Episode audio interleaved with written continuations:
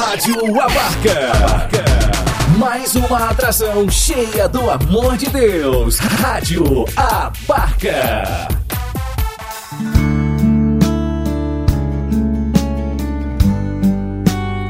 Deus fala com você. Com Padre Ricardo Silva Carlos. Deus quer falar comigo em coisas tão pequenas,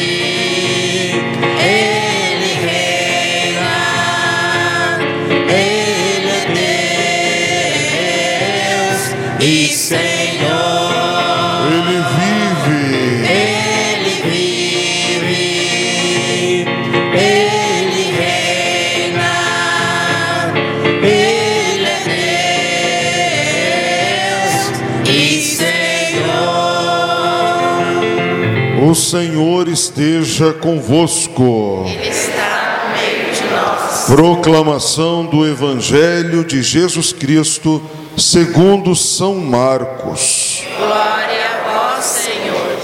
Jesus estava passando por uns campos de trigo em dia de sábado. Seus discípulos começaram a arrancar espigas enquanto caminhavam. Então os fariseus disseram a Jesus: Olha, por que eles fazem isto em dia de sábado, o que não é permitido? Jesus lhes disse: Por acaso nunca lestes o que Davi e seus companheiros fizeram quando passaram necessidade e tiveram fome? Como ele entrou na casa de Deus, no templo em que Abitar, Abiatar era sumo sacerdote, comeu os pães oferecidos a Deus e os deu também aos seus companheiros? No entanto, só aos sacerdotes é permitido comer esses pães. E acrescentou: O sábado foi feito para o homem e não o homem para o sábado. Portanto, o filho do homem é senhor também do sábado. Palavra da salvação. Glória a vós, Senhor. Vamos aplaudir a palavra de Deus, filhos queridos. Louvado seja nosso Senhor Jesus Cristo. Para sempre seja louvado. Podemos nos assentar, queridos irmãos, queridas irmãs. Hoje o nosso coração se alegra por ouvir o texto da liturgia, os textos da liturgia da palavra de hoje, deste nono domingo do tempo comum. Se vocês me permitem, gostaria de partilhar de modo especial esta segunda leitura da carta de São Paulo aos Coríntios, porque resume um pouco essa liturgia que hoje nós estamos celebrando.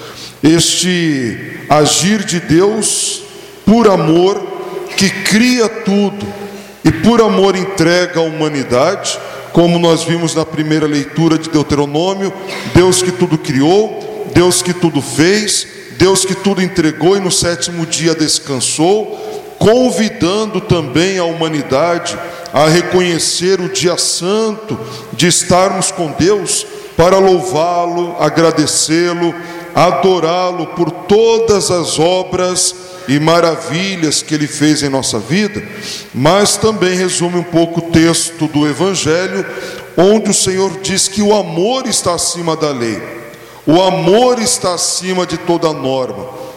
Jesus, em outro trecho do Evangelho, vai dizer: Olha, eu não vim para abolir, para acabar, para destruir lei nenhuma, mas eu vim para levá-la à perfeição, para conduzi-la à perfeição.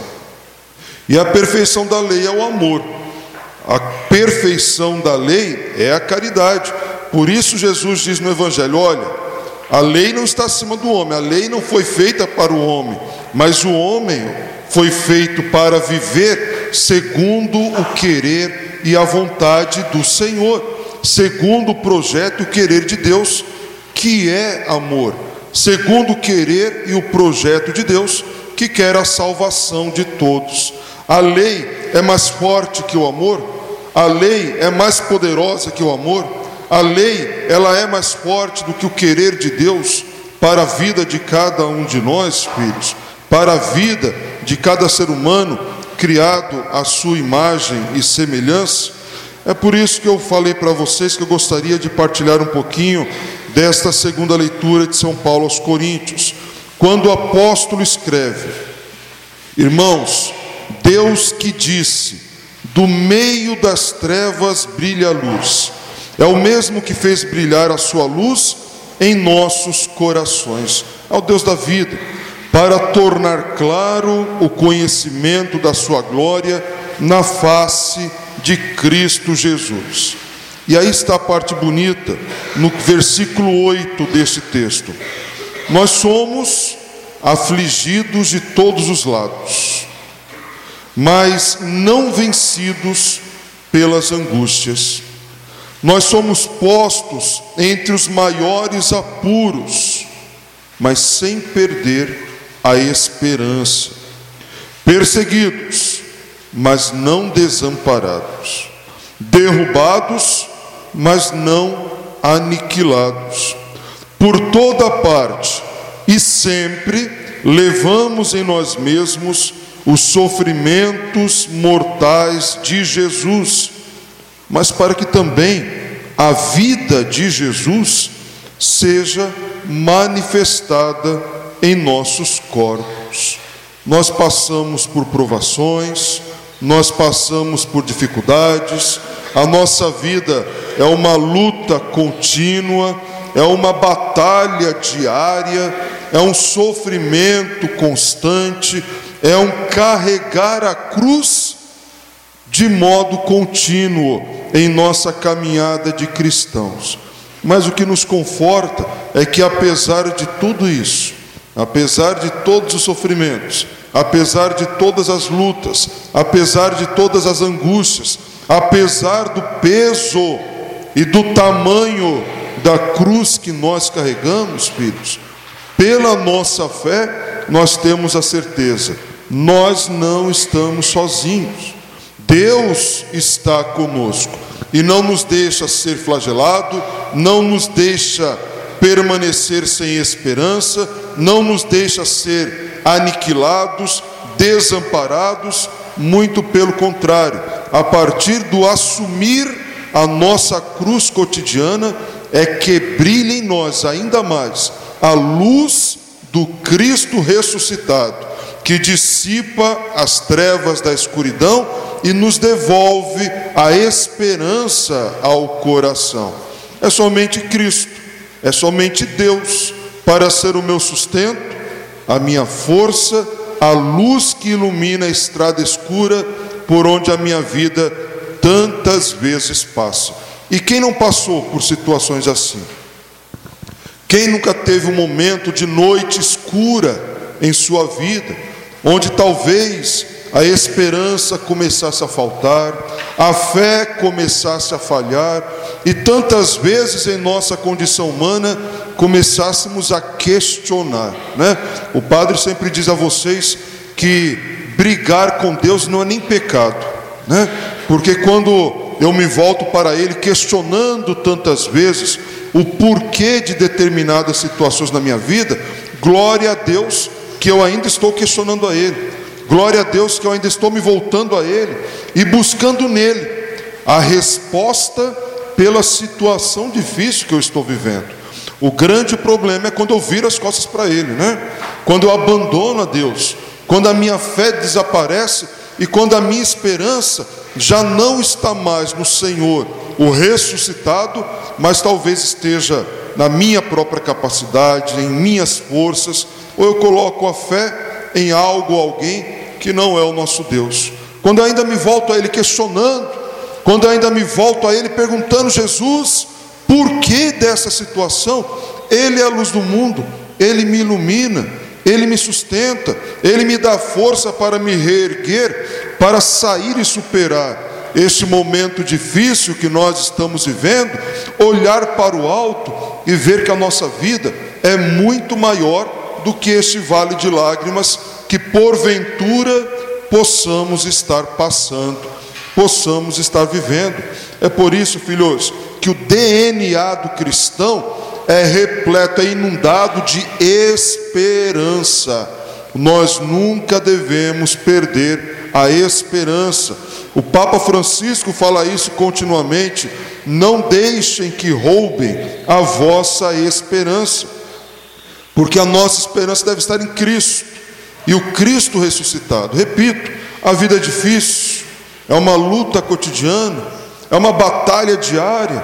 A cruz é pesada sim, mas o que nos consola é poder olhar para o alto e ver que a nossa vida é muito maior, porque o amor de Deus por mim é muito maior, e prova disso é toda a história da salvação, desde a criação da humanidade, desde a criação do mundo, na plenitude dos tempos, a encarnação, o nascimento de Jesus, a sua morte gloriosa, ressurreição, o Espírito Santo que nos é dado, que foi derramado sobre nós e sobre a igreja, e a própria igreja, sinal visível, sacramento visível de Deus, corpo místico de Cristo, tudo isso, filhos, é uma constante prova do amor de Deus, que não nos abandona, que não nos deixa caminhar sozinhos e que está simplesmente aqui para que, como um pai misericordioso, como na parábola do filho pródigo, nos acolhe, nos perdoa, nos abençoa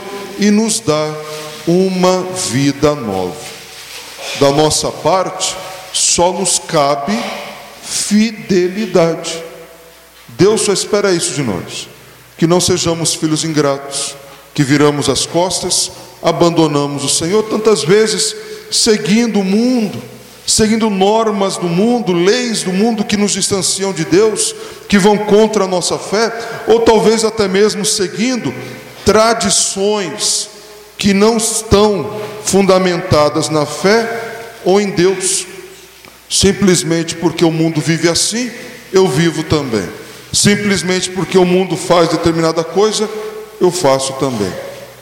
Mas isso que eu estou vivendo, isso que eu estou seguindo, serve para a minha santificação? Me ajuda no meu caminho de salvação? Me auxilia nesse meu propósito cristão de fazer e viver a vontade de Deus em minha vida? Tudo aquilo que me afasta de Deus, filhos, deve ser afastado de mim. Tudo aquilo que me distancia de Deus não deve ser vivido na minha vida. Porque eu repito, prova de amor Deus já nos deu e nos dá constantemente em nossa vida. E nós estamos respondendo a esse amor?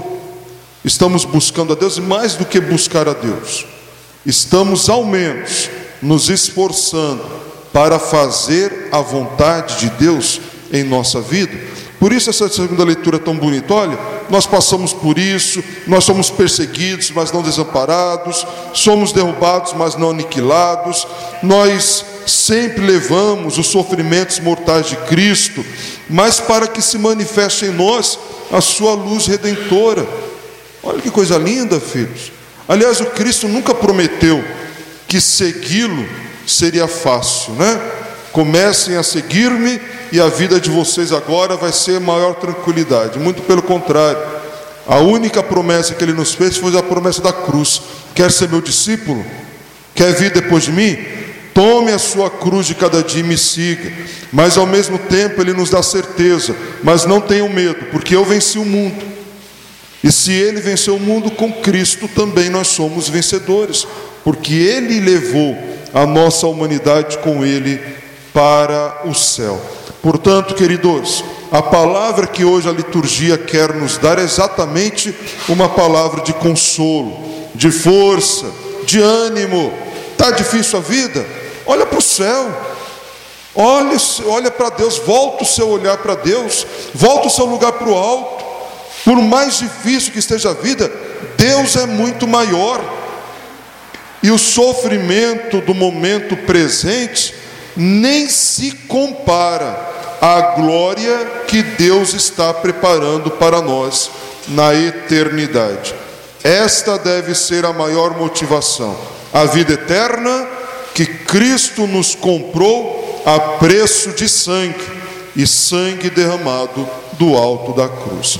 Portanto, não apresente ao mundo os seus lamentos e os seus problemas mas apresente aos seus problemas, às suas provações, às suas dificuldades, apresente a eles o tamanho do teu Deus, o tamanho da tua fé. E aí você verá que talvez no primeiro momento essa provação não vai desaparecer, mas certamente Cristo irá te fortalecer para que você supere esse vale de lágrimas e alcance a glória de sua santa vontade. Amém? Louvado seja nosso Senhor Jesus Cristo.